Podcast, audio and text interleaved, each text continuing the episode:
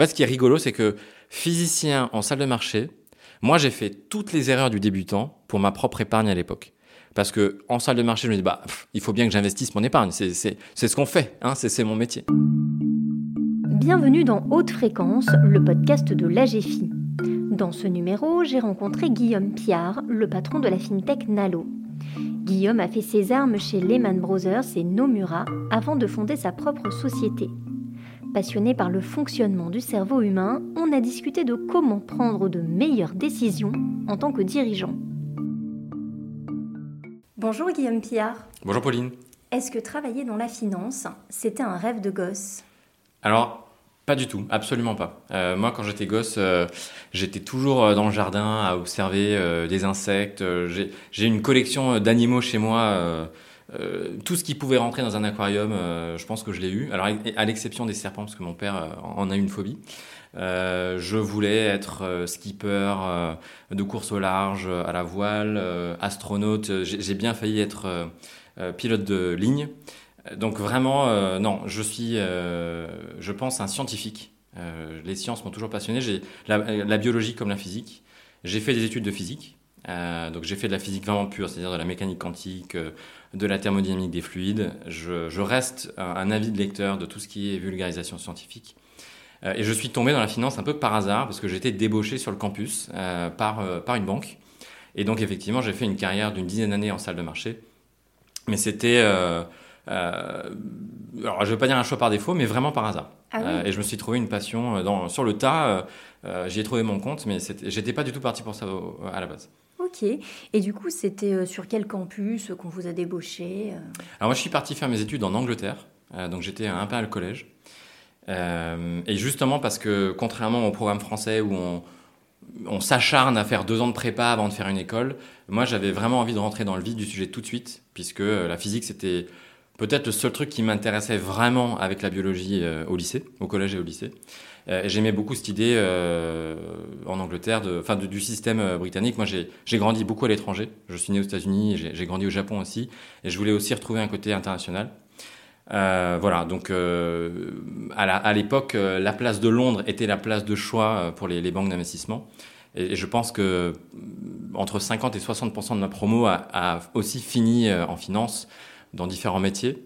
Euh, donc c'était un peu la norme. Euh, avant la finance, euh, c'était tout ce qui était expertise comptable et, conseil en strat. Voilà, c'était un peu les, je le savais pas à l'époque, mais c'était un peu les grandes, les grandes avenues de sortie de ces écoles-là à l'époque. Et est-ce que vous pouvez du coup nous parler de votre première expérience professionnelle dans ce milieu de la finance? Alors j'étais donc ce qu'on appelle un structureur de produits. Euh, j'ai été embauché euh, pour mes, mes compétences euh, quantitatives en, tant que scientifique, en tant que physicien.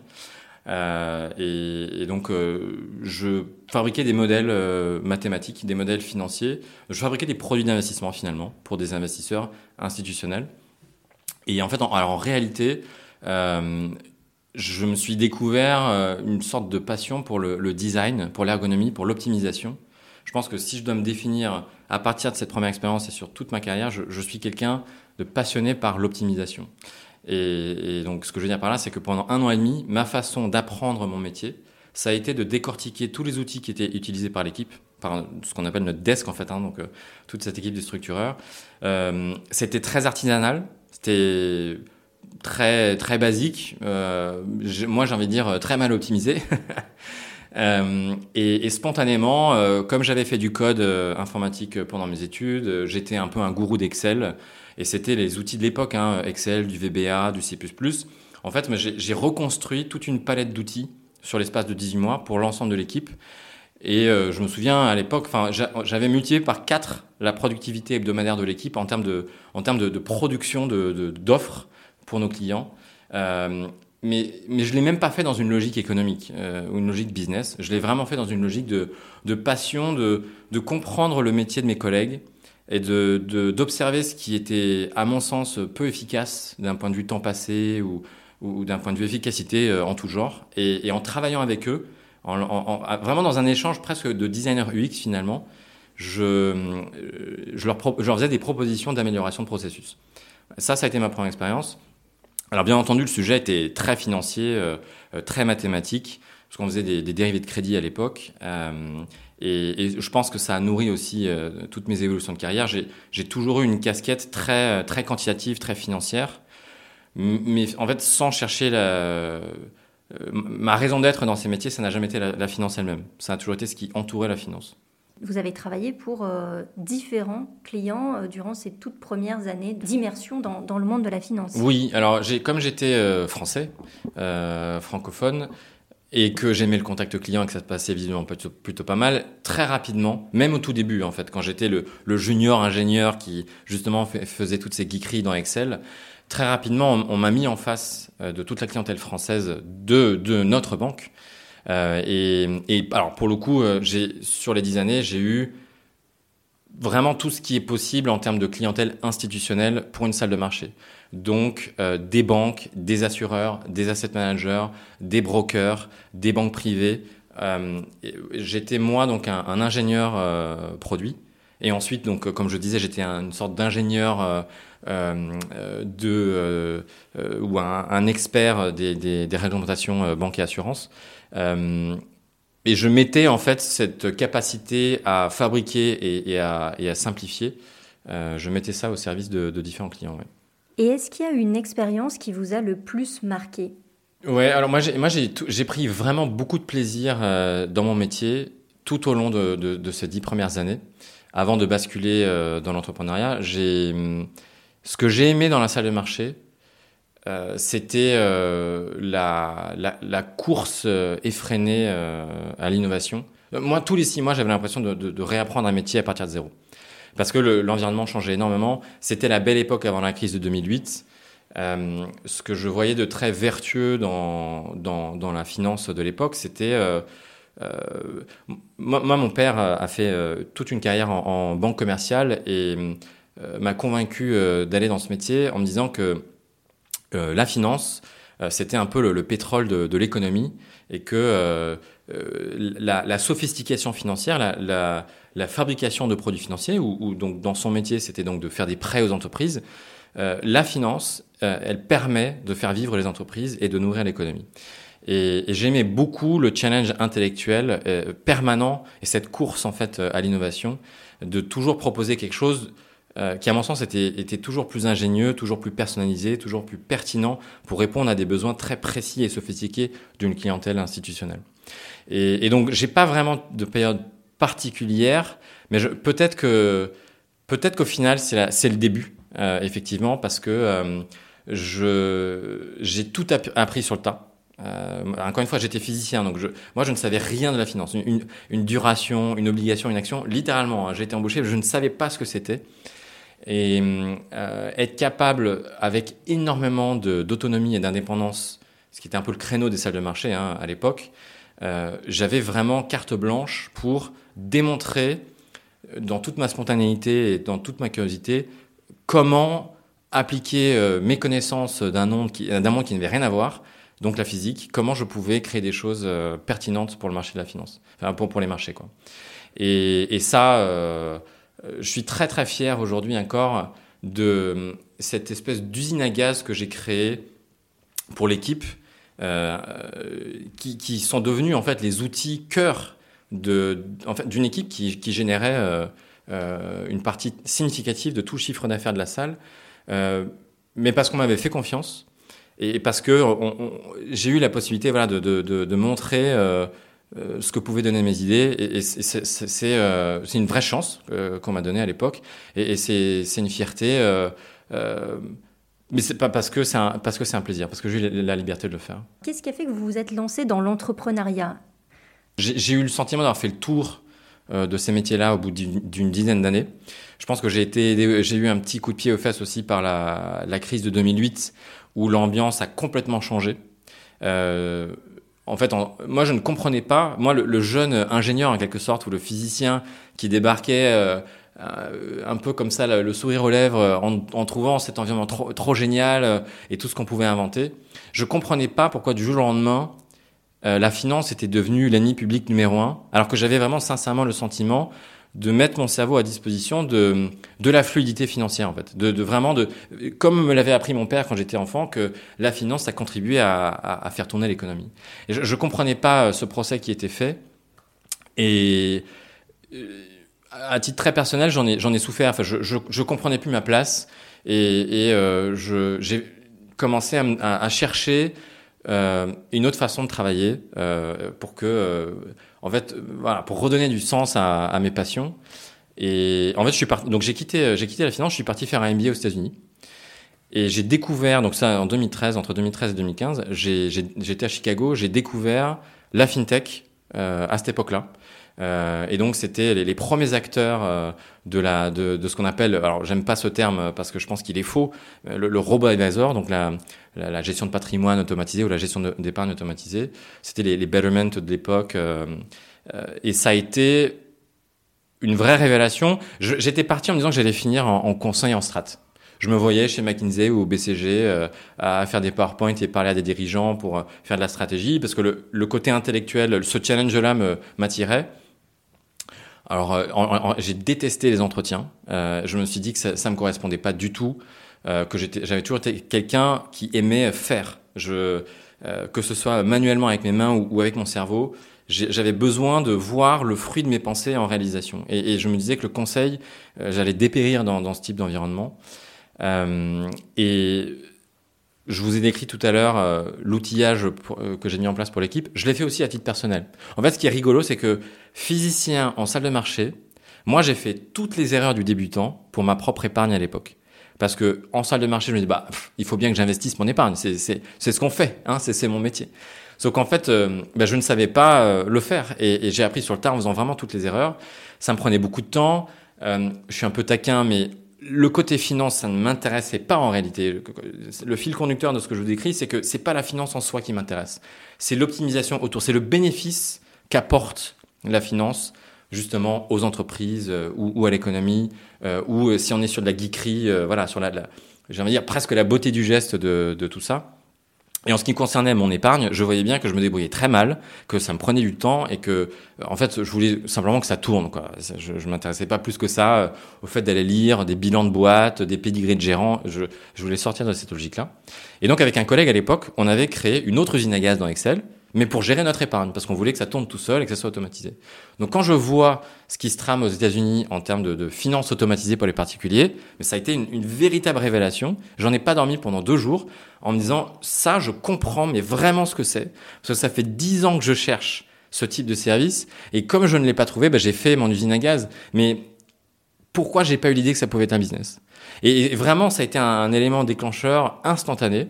Donc j'ai orienté euh, ma deuxième année de, MBA sur des cours de marketing, des cours d'entrepreneuriat, tous les sujets euh, d'entreprise que je ne connaissais pas étant issu de, la salle des marchés, avec vraiment l'envie féroce d'apporter ce type de service en Europe. À l'époque, la France était un terrain vierge. Alors il y avait des projets en gestation, mais on, on avait euh, quelques boîtes aux États-Unis lancées, euh, il y avait euh, quelques boîtes en Angleterre, voilà.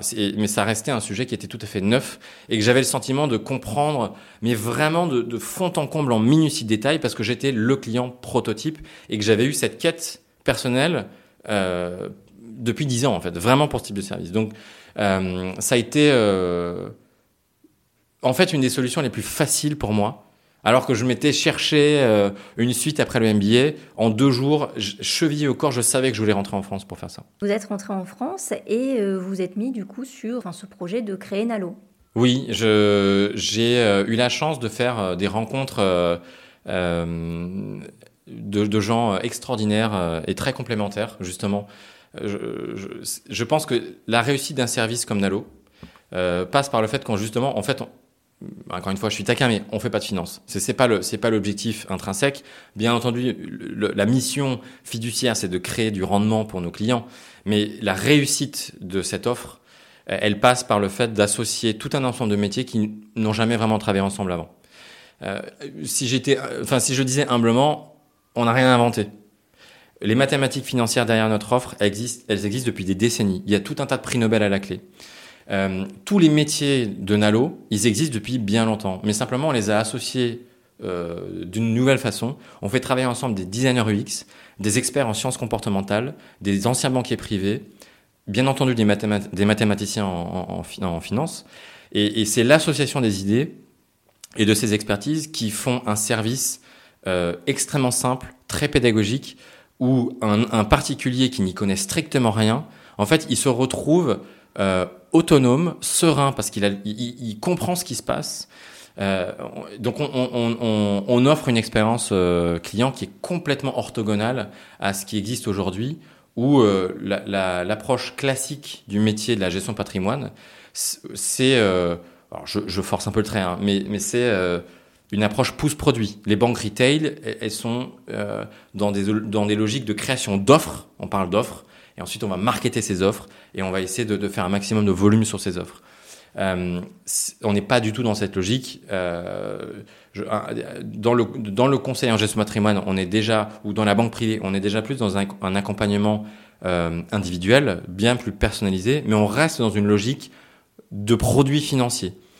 On parle de risque, euh, on parle de rendement, on parle justement de fiscalité, de tout un tas de produits, et on a voulu complètement sortir de cette, de cette logique-là.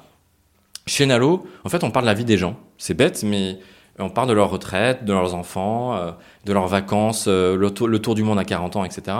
En fait, quand on épargne, il y a toujours une raison future. Cet argent, on veut, on veut le consommer d'une façon ou d'une autre. Que ce soit pour une donation, une épargne de précaution ou n'importe quel projet de vie, il y a une raison derrière. Et en fait, si on, si on aborde le sujet de cette façon-là, on est sur un terrain qui est très rassurant pour le, client, pour le particulier, parce que c'est un sujet qu'il maîtrise. On a tous des projets de vie. Et, de, post, post-pandémie, d'autant plus, les, gens rêvent de vivre leur vie, de se, de se réaliser dans leur, dans leur vie.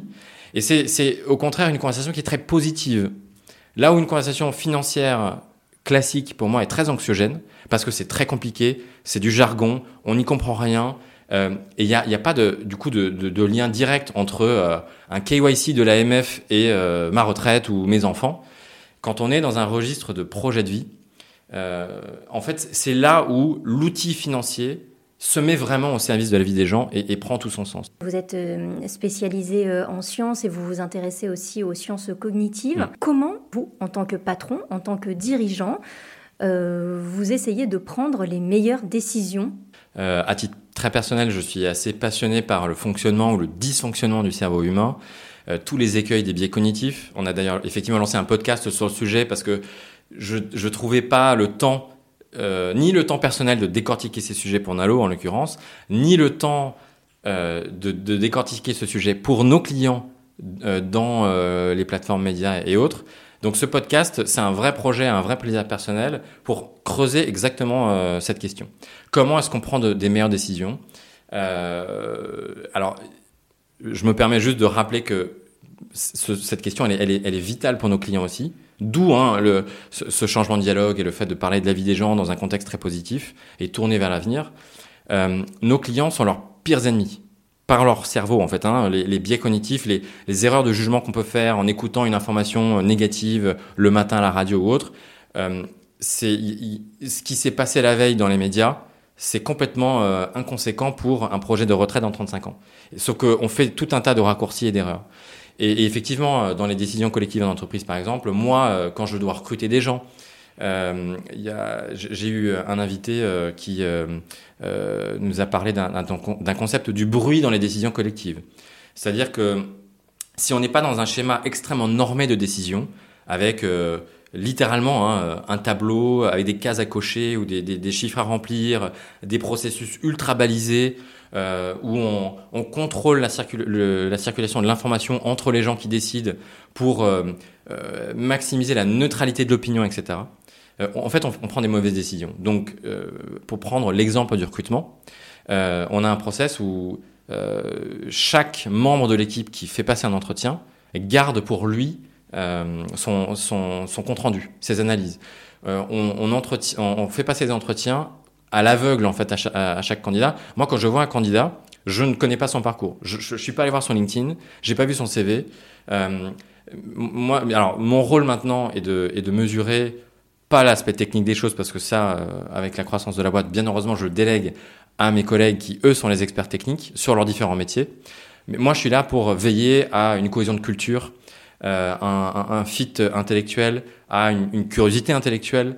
Euh, est-ce que, euh, est-ce que cette personne va venir euh, renforcer notre culture et notre façon un petit peu non, non classique de voir notre métier?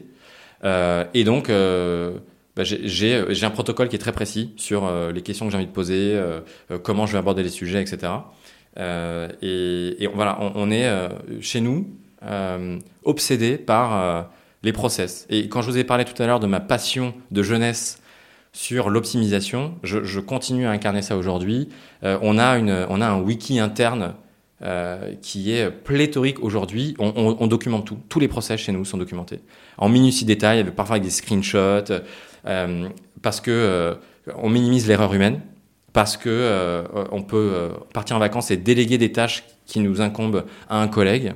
Parce que on peut ensuite, à, à, tête reposée, revoir le processus et se demander si on peut pas le simplifier ou, euh, ou, faire autrement. Euh, donc voilà, je ne sais pas si je réponds de façon efficace à la question, mais le, le constat général est que si on ne définit pas très clairement des règles explicites, écrites, euh, et qu'on est dans l'interprétation ou qu'on est un peu au feeling, eh bien, chaque décision, et notamment les décisions répétitives qu'on va prendre, elles seront de mauvaise qualité parce qu'elles ne seront pas normées. Voilà. Comment vous arrivez à prendre aussi de bonnes décisions d'un point de vue personnel? Alors, il ne faut pas non plus se transformer en automate. Je pense que c'est très important de vivre par passion. Euh, voilà, une des choses que je dis à tous les collaborateurs qui rejoignent Nalo, c'est qu'on est bon quand on est heureux. Et, et donc, pour être heureux, il bah, faut faire ce qu'on aime faire. Et, surtout, si on n'est pas heureux, il faut changer quelque chose. Euh, je, je, bien heureusement, je pense que les enjeux dans la vie personnelle sont, sont moindres ou sont différents. Euh, est-ce que, est-ce que je prends des bonnes décisions euh, dans ma vie personnelle? Euh, Il y avait encore un reportage hier soir à la télé sur euh, comment bien manger, euh, l'industrie de la biscuiterie et tout, les tous les produits chimiques et tout ce qui est mauvais. mais de façon très pertinente, un des chercheurs qui était dans cette émission et qui, qui expliquait un petit peu le, comment il faudrait prendre les bonnes décisions. En fait, à un moment, il faut, faut le manger son petit beurre. C'est pas, pas grave quand on a le droit. Euh, ce, ce, jugement permanent de euh, est-ce que, est-ce que je prends la, est-ce que je prends la bonne décision euh, Je pense qu'il faut être en, en, en, cohérence avec ses valeurs. C'est très important, d'ailleurs, dans la vie pro comme dans la vie perso, de se demander, voilà, pourquoi on est là. Moi, je suis très cartésien. Je suis, quelqu'un d'athée. Pourquoi on est sur Terre? Quelle est ça Quelle est notre raison d'être? Euh, comment veut fonctionner en termes de système de valeurs euh, pour soi-même et par respect des autres. Euh, et en permanence, est-ce qu'on est cohérent par rapport à ce système de valeurs je, je, pense que c'est la façon la plus fondamentale de se demander si on prend la bonne décision. Euh, parce que euh, de cette façon-là, je pense qu'on peut, on, on, minimise le regret potentiel. Euh, on maximise, pour parler en termes économiques, on maximise, maximise l'utilité et la valeur ajoutée. Euh, et voilà, enfin, c'est un peu, j'ai envie de dire, c'est presque simpliste, c'est un peu du bon sens, hein, mais euh, il, faut, il faut trouver du plaisir euh, dans ce qu'on fait. Et moi, j'ai beaucoup de passion. Alors, j'ai pas beaucoup le temps de, de tout faire étant patron d'une fintech, mais j'aime, je suis passionné de voile. J'aimerais progresser en kite. J'adore le vélo, j'adore le ski. je reste passionné de nature. Euh, dès que j'ai l'occasion, je vais voir euh, des jardins botaniques ou je vais me promener en forêt euh, ou je, je, vais en bord de mer parce que c'est une façon de me ressourcer. Maintenant, je suis, papa d'un petit garçon de 7 semaines qui me rend extrêmement heureux. Et mon, épouse aussi. Voilà, je pense que il faut pas.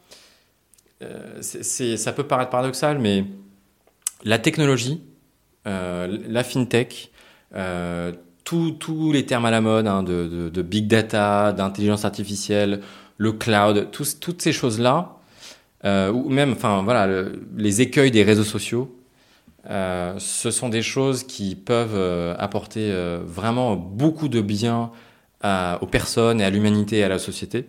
Je pense qu'il ne faut pas perdre de vue justement ce qui fait notre raison d'être sur Terre. nous sommes des, animaux, des êtres humains des êtres grégaires. Euh, voilà, il, ne faut pas perdre de vue que la technologie, c'est très bien, et, moi je suis le premier fan de la technologie parce que c'est un très très fort levier d'optimisation, mais c'est pas une finalité. Voilà, la finalité, elle est, derrière. Elle est le fait de vivre sa vie. Euh, la finance est un outil pour sublimer les projets de vie, euh, et c'est vraiment, c'est vraiment comme ça que je raisonne pour ma propre vie. Voilà, c'était le dernier épisode de Haute Fréquence. Si vous voulez découvrir d'autres parcours inspirants, pensez à vous abonner sur votre plateforme d'écoute préférée. Nous sommes disponibles partout. À bientôt!